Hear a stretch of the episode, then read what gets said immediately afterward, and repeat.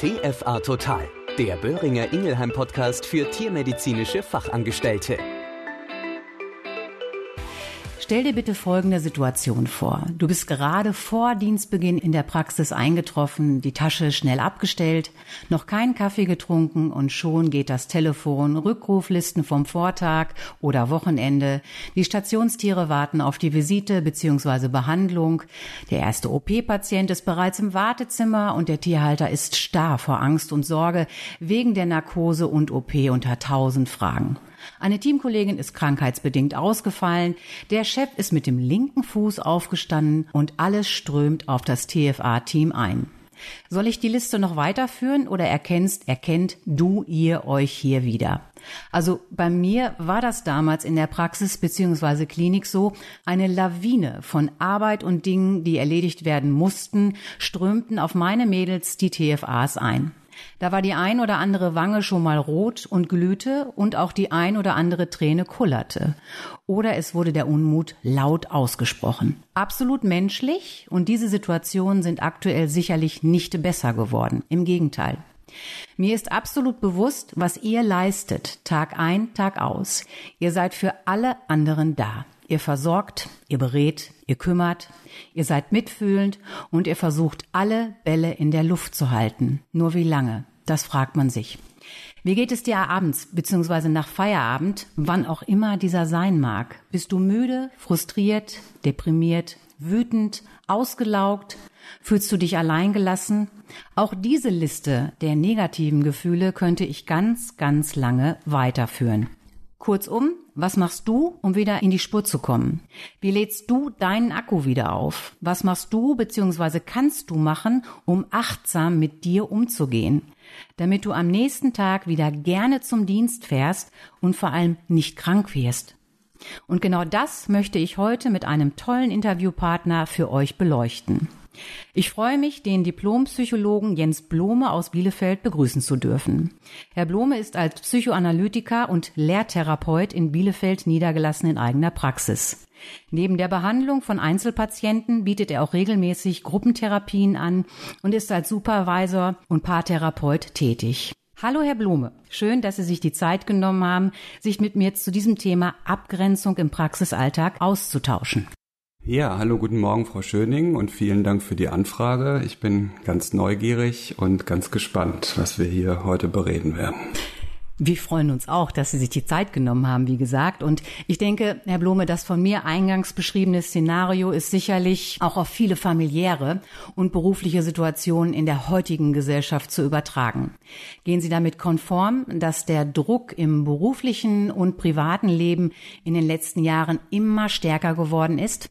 Also im beruflichen würde ich das vollumfänglich für die allermeisten Arbeitnehmer so äh, auch sagen. Das ist auch immer wieder Thema in den Therapien, dass viel unter der Arbeitsbelastung, unter den dünnen Personaldecken gelitten wird. Und das andere Thema ist natürlich die Vereinbarkeit äh, junger Eltern mit dem Beruf. Das wird ja sicherlich bei ihren TFAs auch nicht anders sein, dass da sozusagen die Doppelanforderungen kommen von der Firma, der Praxis, dem Chef und gleichzeitig zu Hause dann aber auch, was dann noch wartet an Haushalt, an Kinderversorgung gegebenenfalls und diese Doppelfunktion, da hat man schon den Eindruck, dass das in den letzten 15, 20 Jahren doch massiv auch zugenommen hat. Auch im privaten Bereich, da sind es dann oft neben den Doppelbelastungen des Alltags, aber auch ähm, Ideale, die in den letzten 20 Jahren nach meiner Beobachtung, ich habe selber zwei kleine Kinder und kenne den Kontext Elternschaft im Kindergarten, Elternschaft in der Grundschule ganz gut. Und da habe ich doch zunehmend mehr auch den Eindruck von selbstgemachten, hausgemachten Problemen, dass der Druck da dann noch zusätzlich zunimmt, weil viele Ideale vorherrschend sind, die unsere Eltern oder eine Generation davor vielleicht ein bisschen in einem geringeren Umfang hatten. Ja, ich denke, Sie haben es schön zusammengefasst, Herr Blume, dass eben gerade es ist ein multifaktorielles Geschehen. Also es sind viele Komponenten, die mit einfließen. Ähm, dessen sind wir uns und glaube auch meine Zuhörer und Zuhörerinnen bewusst. Könnten Sie beschreiben, Herr Blume, was so eine Dauerbelastung für die betroffene Person gerade auch, sage ich mal, körperlich und mental ja für, für Auswirkungen haben kann? Ich denke, das können Sie ja als Therapeut sehr, sehr gut beschreiben. Könnte man meinen, ist auch so, aber tatsächlich geht die Reise vielmehr auch in ihrem Beruf los. Da sind wir nämlich bei der Dauerausschüttung von Cortisol als typisches Stresshormon ähm, und dann eben ähm, eine Situation, die nicht zulässt oder selten zulässt, dass die Ausschüttung auch wieder auf Normalmaß runterreguliert wird. Und ähm, ja, bei der dauerhaften Cortisolausschüttung, also sozusagen biologisch körperlicher Mm, ja, Ursprung, nicht der Ursprung kommt in der Situation, aus den Situationen, aber die Reise geht sozusagen im Körper los. Und ähm, bei einer dauerhaften Cortisolausschüttung ist es dann schon auch sehr interessant, welche Bereiche alle äh, betroffen sind. Also erhöhte Reizbarkeit, äh, Schlafstörungen fangen an bei einer Cortisolausschüttung, die nicht wieder vernünftig reguliert wird. Es hat Einfluss, das Cortisol im Körper unreguliert auf äh, Sexualhormone. Das heißt, die Libido geht meistens in den Keller runter. Es wird Blutzucker vermehrt, äh, der Blutzuckerspiegel geht hoch. Die Fressattacken, die Stressfresser sind ja praktisch schon sprichwörtlich geworden, ne? dass äh, da auch eine Form ist, mit Stress eben umzugehen. Es ist tatsächlich aber auch wieder nicht nur eine psychische äh, Faktor, sondern es ist, kommt dann tatsächlich auch auf der hormonellen Ebene, dass da die Heißhungerattacken und so weiter zunehmen. Und es geht dann auch letztendlich bis hin runter auf ähm, eine strukturelle Ebene, also ein dauerhaftes Cortisol im Körper, unreguliert, dann auch Auswirkungen auf Knochenstruktur, Knochenstärke, Osteoporose das Thema. Also es ist wirklich sehr mannigfaltig und geht von Schlafstörungen, Überreizbarkeit, Libidoverlust. Alles Dinge, die dann wiederum auf der Symptomebene ähm, in meinen Bereich fallen aber das ist schon ein sehr ungünstiger Kreislauf, ähm, wenn das Cortisol erstmal einmal ausgeschüttet im Körper unverändert bleibt und dann da über Wochen und bei manchen ja Monate, Jahre sozusagen seine fatale Wirkung entfaltet. Und insofern ist es tatsächlich sogar auch ein ähm, Grenzbereich zwischen psychotherapeutischen und medizinischen. Mhm. Ja. Herr Blum, ich muss ganz ehrlich sagen, was Sie da gerade angesprochen haben, also ich bin jetzt mal ganz offen, so kennen Sie mich ja auch, die lieben Zuhörerinnen und Zuhörer. Ich habe mich da wiedergefunden. Also Stress, Cortisolausschüttung, all das eben halt auch Reizbarkeit. Ich, ich denke, da werden sich ganz, ganz viele angesprochen fühlen und angesprochen gefühlt haben. Ähm, es geht ja weiter. Sehr häufig sind die Tierhaltergespräche oder auch die Gespräche im Team oder mit der Praxisklinikführung emotional behaftet. Emotionen sind ja ganz weit oben. Diese Emotionen sind leider nicht immer nur positiv. Also so ist das Leben. Also Unsicherheiten, Sorgen, Wut und Ärger und viele weitere treten hier zutage. Und wie kann sich die betroffene TFA, wir sind ja, nun mal jetzt in diesem Bereich, hier abgrenzen und somit den Druck für sich selbst, also wie auch in der Situation mit dem Gegenüber, herausnehmen? Also sprich, da das Cortisol, um das wieder aufzufangen, nicht noch weiter ansteigen zu lassen. Das ist eine sehr gute Frage und auch eine, die insgesamt schwierig zu beantworten ist, weil ich schon den Eindruck habe, dass unsere Berufswahl auch in erheblichem Umfang, so wir nicht irgendwelchen Zwangssituationen unterworfen sind, also wenn wir wirklich frei wählen dürfen, auch sich aus einem gehörigen Teil unserer Persönlichkeit speist. Und das heißt, wie in den sozialen Berufen eigentlich auch, würde ich tatsächlich auch den Bereich der Veterinärmedizin, egal ob stationär oder ambulant, auch als so einen Bereich sehen, häufig von Menschen aufgesucht wird, die ohnehin sehr einfühlsam sind und ein großes ähm, Bedürfnis auch mitbringen, helfen zu wollen, dem Tier helfen zu wollen, aber natürlich dann auch dem Halter, der mit dazukommt. Und insofern haben wir da ohnehin schon sozusagen eine Grundbedingung, dass die Abgrenzungsfähigkeit eher etwas niedriger ausgeprägt ist, weil das natürlich auch im Zusammenhang steht mit der Hilfsbereitschaft. Hilfsbereitschaft sehr hoch, Durchlässigkeit oft sehr hoch, also auch viel mitfühlen zu können und das eigentlich auch zu wollen. Also das sind in der Regel erstmal nicht Personen, die von Haus aus oder mit Berufsstaat gut wie selbstverständlich erstmal sich im Blick haben und auf sich gucken und für sich sorgen können, sondern schon so in der Berufswahl meiner Erfahrung nach erstmal die Idee haben, ich möchte beim anderen sein, ich möchte für den anderen da sein, ich möchte helfen, und da geht's schon los, dass die Katze sich da ein bisschen in den Schwanz beißt, also schon sozusagen bei der Ebene, welcher Mensch geht eigentlich in diesem Berufszweig. Und ja, da glaube ich schon, dass das ein wichtiges Thema ist, über das wir heute auch sprechen. Es ist etwas schwierig, also in den Situationen sich nicht von den Gefühlen, und da würde ich sagen, ist das vielleicht auch nicht so fern von unserem Berufszweig Also den ganzen Tag mit Menschen zu tun zu haben, die mit Verlustgefühlen kommen, die mit Ängsten kommen, was ist mit dem Tier, die dann auch gegebenenfalls mit einer Trauer kommen, wenn es um Einschläferung geht.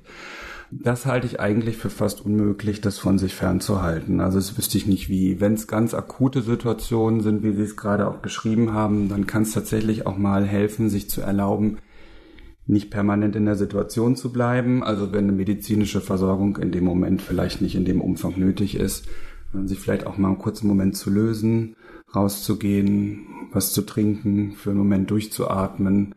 Ähm, das sind schon so Momente, die alleine auch schon durch die räumliche Trennung oder wenn man mit was anderem beschäftigt ist, auch dafür sorgen, dass eine Distanzierung zu den Gefühlen der anderen auch einsetzen kann. Das sind so leichte Handwerkzeug, wenn die Situation das hergibt für den Alltag. Herr Blume, wir haben ja einen bunten Blumenstrauß an Charakteren. Wir haben das ja eben schon besprochen, dass eben halt sehr viel Emotionen aufkommen können im Team, mit dem Chef, mit der Chefin, dass eben halt auch nicht immer nur positive Emotionen aufkommen, sondern eben auch negative. Ich sage mal, wie kann man sich da, außer dass man rausgeht und eventuell was anderes macht und sich vielleicht auch gerade mal ein bisschen äh, mit der Atmung beschäftigt, gibt es noch andere Möglichkeiten, die die betroffenen Personen eben halt machen können? Können, um damit besser umzugehen. Weil ich sage mal, Mobbing hat ja auch dementsprechend körperliche Auswirkungen. Also sprich, die Gesundheit wird dadurch ja auch mental und auch körperlich dann eben angegriffen. Ja, Sie hatten eingangs das Multifaktorielle schon angesprochen. Wenn wir jetzt sozusagen von einem Team sprechen, sprechen wir von einem ganzen System, von Einzelindividuen und dann kommt es natürlich darauf an, ob wir zwei Streithähne haben in einem Team, abgesehen natürlich, dass auf die Teamgröße und auf die Struktur, auf die Hierarchien ankommt. Aber wenn Sie im Team zwei Streithähne haben, die sich gegenseitig behaken, dann ist sicherlich nochmal eine andere Möglichkeit für das Team oder natürlich primär ist natürlich der Vorgesetzte verantwortlich zu gucken, welche Möglichkeiten der Schlichtung gibt es, äh, welche Möglichkeiten gibt es, sich wieder in einem konstruktiveren Rahmen auseinanderzusetzen und die Konflikte gegebenenfalls zu klären, sofern möglich. Ähm, und an den Stellen, wo es auch nicht möglich ist, es ist auch ein Ideal, dass sich jeder Konflikt klären lässt. Dann auch zu gucken, wie man innerhalb der Arbeitswoche, des Arbeitstages miteinander im Team einen ausreichend gedeihlichen Umgang finden kann. Schwieriger wird es natürlich, wenn der Fisch vom Kopf her stinkt. Ja, also wir haben ja auch durchaus in Leitungsfunktion, PraxisinhaberInnen und dergleichen, wo es dann auch äh, aus unterschiedlichen Gründen schwierig ist und die dann sozusagen die Dynamiken innerhalb des Teams maßgeblich mitgestalten und auch befeuern, muss man ja auch mal so klar sagen, und damit ähm, mitunter hauptverantwortlich für das Teamklima, für das Betriebsklima sind. Da ist es natürlich schwierig, in den direkten Kontakt und in den vielleicht auch notwendigen Konflikt zu gehen. Die Hand, die mich füttert, die sollte man nicht beißen. ist ja auch so ein alter Leitsatz.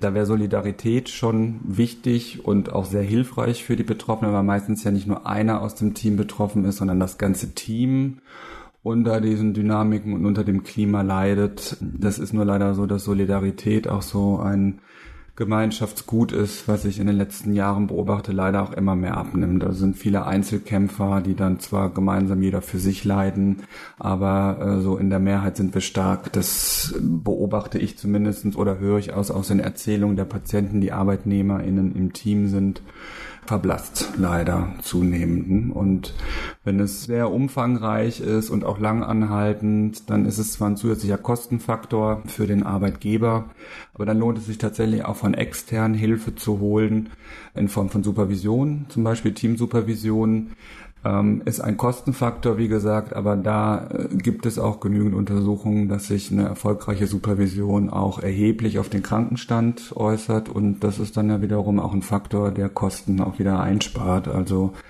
ähm, ist leider bei vielen noch nicht so auf dem Schirm, wie viel eigentlich letztendlich auch durch den Krankenstand, durch Unzufriedenheit, durch psychische Belastung, durch Mobbing eigentlich auch entstehen. Herr Blume, ich fasse das einfach nochmal zusammen und ich denke, damit haben Sie auch wertvolle Punkte genannt. Also wirklich entweder sich mit einer Person dann auch direkt austauschen, den Konflikt besprechen, wenn es ein Zweierteam ist, was nicht miteinander arbeiten kann, oder eben halt auch externe Hilfe annehmen, wenn es dann auch von der Klinikleitung oder Praxisleitung finanziert wird. Aber ich denke, die Vorteile haben Sie gerade genannt. Die TFAs oder die TFA-Tätigkeit an sich ist super wertvoll und gutes Personal und auch gesundes Personal ist wirklich ja wünschenswert, sollte eigentlich für jeden auch so sein. Demnach sind das sicherlich sehr wertvolle Tipps. Damit haben Sie jetzt auch gleich schon für mich wieder die Brücke geschlagen. Ich hatte das eben, oder wir hatten ja eingangs schon gesagt, Emotionen, äh, Stress, äh, dann dementsprechend auch Konflikte. Ein Punkt, der mir immer noch einfällt, und zwar ist das der, wir selber oder im Rahmen der Klinik, der Praxistätigkeit, ist es nicht immer möglich, den Tieren adäquat zu helfen. Das heißt, manchmal ist man wirklich an seine Grenzen gestoßen. Die Therapie hat nicht gegriffen oder die Tiere waren austherapiert und mussten äh, wirklich dann auch erlöst werden. Also sprich der Gang über die Regenbogenbrücke.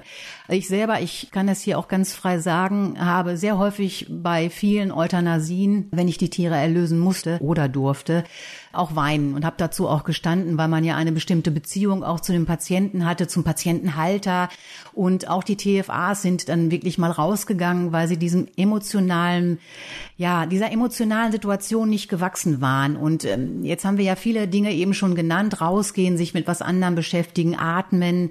Ähm, hätten Sie noch einen anderen Tipp, den man, ich sage mal, den Zuhörerinnen und Zuhörern an die Hand geben kann, gerade mit diesen Situationen besser umgehen zu können? Ja, und das ist ein ganz simpler, wenn wir jetzt drüber sprechen und äh, ich hoffe für viele auch ähm, einigermaßen leicht realisierbarer, denn das ist der Austausch. Also über das Erfahrene und über die ausgelösten Gefühle mit einem mitfühlenden und auch empfangsbereiten Gegenüber in Austausch zu kommen, ist ja im Grunde das, was hier auch als allererstes stattfindet. Und das verschafft für viele Menschen schon eine spürbare allererste Entlastung, ohne dass überhaupt irgendeine therapeutische Technik zum Einsatz gekommen ist. Und das ist erstmal das, was rein zwischenmenschliches. Es ist ein Gegenüber, das ist interessiert.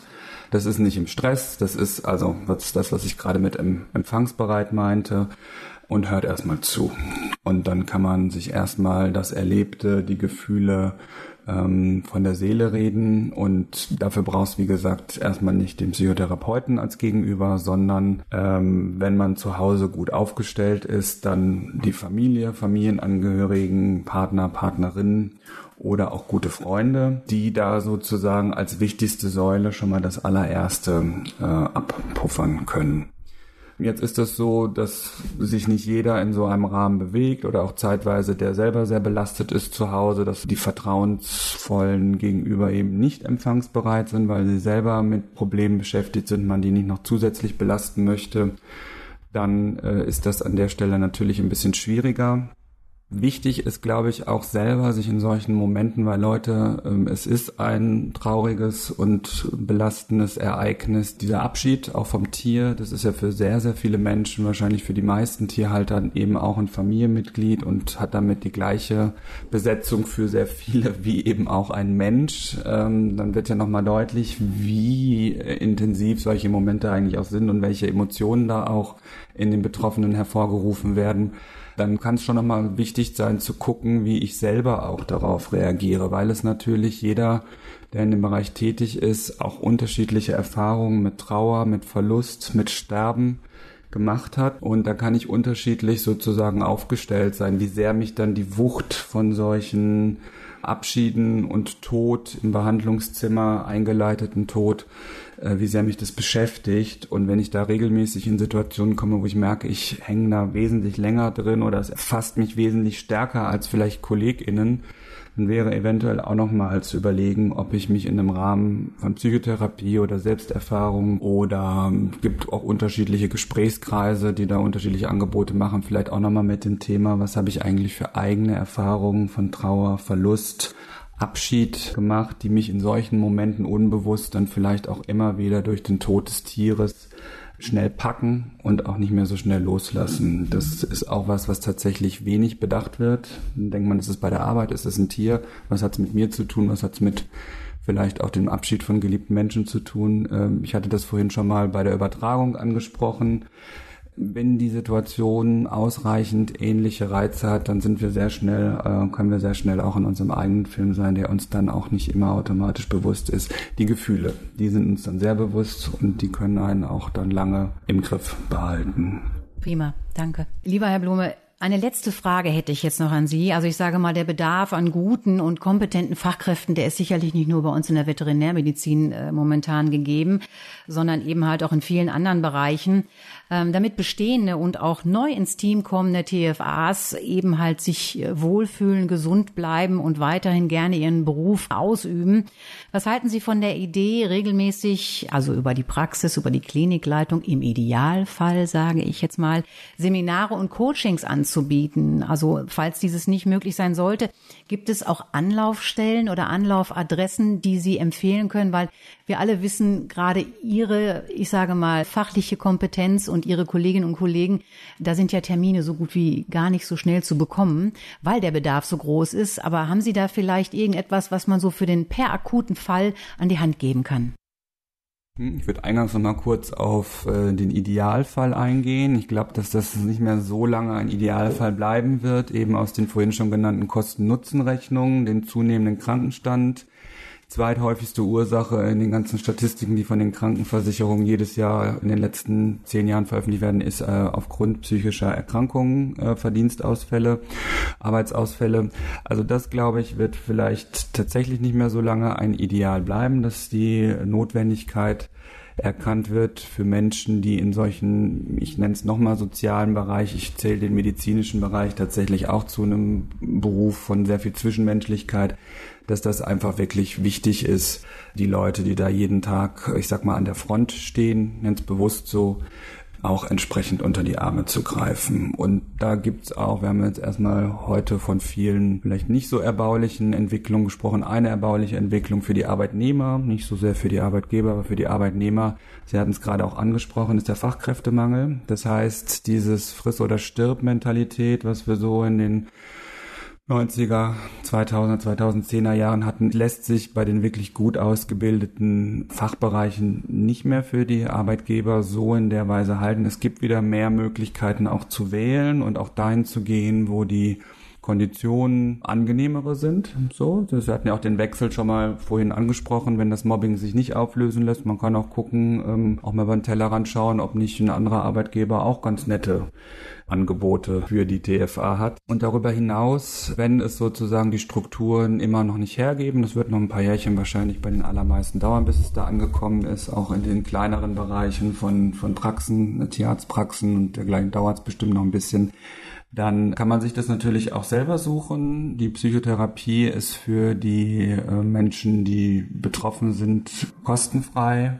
Für die gesetzlich Versicherten all die Dinge, die ich mir in Supervision und so weiter zusätzlich als Privatperson suche, die sind als Dienstleistung kostenpflichtig, da muss man was für beraten. Ich habe mich auf die Sendung ein bisschen mit Recherche vorbereitet, fand es sehr interessant. Es gibt tatsächlich spezialisierte, extra spezialisierte Supervisorinnen, da brauche ich nicht zu gendern, es waren bis jetzt tatsächlich fast nur Frauen, eine Ausnahme, die sich speziell vorbereitet haben und spezialisiert haben auf die Supervision von veterinärmedizinischen Teams. Das fand ich ganz beeindruckend. Also es war nicht irgendwie was für den medizinischen Bereich oder für Unternehmen, sondern wirklich für TFAs. Also es scheint, scheinen sie da irgendwie ein, heißes Eisen da auch ausgemacht zu haben, was andere auch schon als Geschäftsmodell äh, entdeckt haben. Also der Bedarf scheint sehr hoch zu sein, dass mhm. der Druck auf TFAs in einem großen Umfang wohl offensichtlich da ist, dass Leute damit regelmäßige Anfragen haben, um damit ihren Lebensunterhalt zu bestreiten. Und ich bin tatsächlich auch auf eine gemeinnützige Organisation gestoßen, die heißt Vetvolution und äh, ist unter anderem von dem Veterinärmediziner Dr. Karim Montassa gegründet worden. Wir sind jetzt ja hier auch schon mit digitalen Medien unterwegs. Der hat einen YouTube-Channel offensichtlich, der sich schlicht der Tierarzt nennt. Da habe ich jetzt nicht nochmal reingeguckt, aber vielleicht kennt ihn auch die ein oder andere Zuhörerin, der ein oder andere Zuhörer. Und der hat es ins Leben gerufen und der macht auch in Kleingruppen Supervision nicht für Tierärzte äh, im Speziellen, sondern tatsächlich gezielt für TFAs. Konnte man sich im März, habe ich gesehen, zu anrufen. Jetzt gibt es im Moment einen geschlossenen Kreis, in Kleingruppen sechs, ich glaube auch digital, also man muss nicht vor Ort sein. Und es scheint offensichtlich da auch Bewegungen zu geben. Das klar das wird in einem größeren Umfang gerade in diesem Fachbereich benötigt offensichtlich. Also und das scheint mir auch kostenfrei oder weitestgehend kostenfrei zu sein, nach allem, was ich recherchiert habe. Vetvolution. Herr Blume, ich denke, das war wirklich mal ein ganz, ganz wertvoller Tipp. Vielen Dank, sage ich jetzt schon mal im Vorfeld. Und herzlichen Dank auch für dieses tolle und wirklich aussagekräftige Interview, was ich mit Ihnen führen durfte. Vielen Dank. Ähm, danke für die vielen Möglichkeiten oder kleinen Ansätze. Das ist ja im Rahmen des Podcasts immer nur so ein Anreißen, aber nichtsdestotrotz sind es kleine Tipps und aufgezeigte Wege im alltäglichen Praxisalltag, wirklich immer wieder mal ja zur Ruhe zu kommen, wenn es denn möglich ist. Damit bin ich mal wieder am Ende dieser Folge angelangt und kann nur an dich appellieren. Versuche achtsam mit dir umzugehen. Höre auf deine innere Stimme und vertraue dich entweder Kollegen oder Kolleginnen im Team, im Familien-, Bekanntenkreis oder auch den genannten Beratungsstellen an. Herr Blume hatte das ja eben schon so schön zusammengefasst und achte auf deine Atmung und drücke immer mal wieder innerlich auf die Stopp- oder Pause-Taste. Also ich mache das auch zwischendurch und atme wirklich tief in den Bauch ein und horche in dich hinein. Benenne deine Gefühle und vor allem nimm diese auch bitte ernst. Du bist so unendlich wertvoll und das meine ich ehrlich und du machst täglich diesen unfassbar tollen Job und damit du aber, ich sage mal, auch du glücklich und zufrieden bist und auch bleibst, musst du jeden Tag auf dich weiterhin Acht geben. Denn nur wenn du selber für dich gut sorgst, dann erst kannst du ja auch für andere da sein. Das hat der Herr Blome ja eben auch gesagt. Wenn wir gut mit uns umgehen, können wir das auch mit den anderen Menschen in unserem Umfeld. Und nur dann können wir das geben, was sie brauchen. Liebe, Zuwendung und ganz viel Empathie und Verständnis. Und deshalb werde ich niemals müde werden, dir dafür zu danken. Im Namen unserer vierbeinigen Lieblinge, keine Frage, deren Halterinnen und Halter, im Namen der Kollegen und Kolleginnen und der Chef und der Chefin. Dankeschön. Ich freue mich jetzt schon auf die nächste Folge, in der ich dir den Hundesport näher bringen möchte. Also ein ganz anderes Thema, angefangen vom einfachen Spiel bis hin zum Doping. Freu dich drauf. Und es geht noch weiter. Jetzt am 16.08.23 wird es ein tolles, kostenloses TFA Total Webinar zum Thema Orthopädie, wenn es knackt im Gebälk, geben und am 20.09. ein spannendes, ebenfalls kostenloses TFA Total Webinar zum Thema Grundimmunisierung der Kätzchen. Warum es für ein unbeschwertes und gesundes Katzenleben so wichtig ist. Natürlich sind beide Webinare wieder mit hochkarätigen Referenten bzw. Referentinnen besetzt. Wie immer an dieser Stelle weitere Infos folgen. Bis dahin pass aber weiterhin gut auf dich auf und bleibe bitte gesund. Ich freue mich auf dich in der nächsten Folge. Alles Liebe, deine Claudia Schöning.